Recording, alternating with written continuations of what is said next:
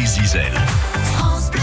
C'est notre rendez-vous non pas dans les étoiles, mais au-dessus de la Bretagne, comme chaque jour sur France Bleu Brésil, avec Jérôme Ouivet, qui est au-dessus du fort de Berthaume. Vol au-dessus du littoral de Bretagne.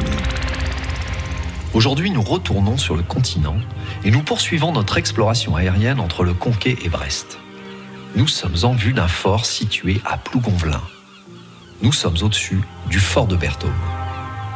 Situé sur un îlot rocheux fortifié dès l'époque médiévale, Vauban y établit une batterie en 1689 afin de surveiller le goulet de Brest et d'empêcher un débarquement anglais. Il prouva son utilité lors de leur débarquement raté à Camaret en 1694. Son efficacité n'échappa non plus aux Allemands qui y résistèrent longtemps après la libération. Abandonné pendant des décennies, le fort, racheté en 1990 par la commune de Plougonvelin, a été réhabilité.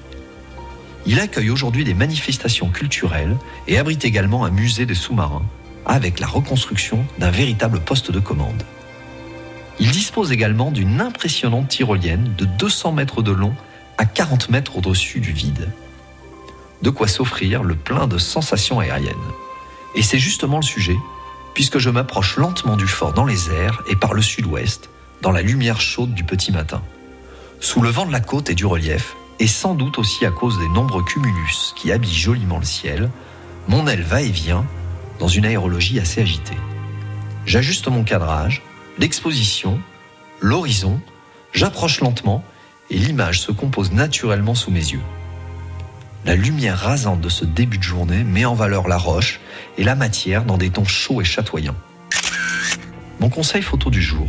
Je vous parle souvent de début et de fin de journée pour photographier. Ce sont les meilleures heures, celles où la lumière souligne les reliefs, les textures,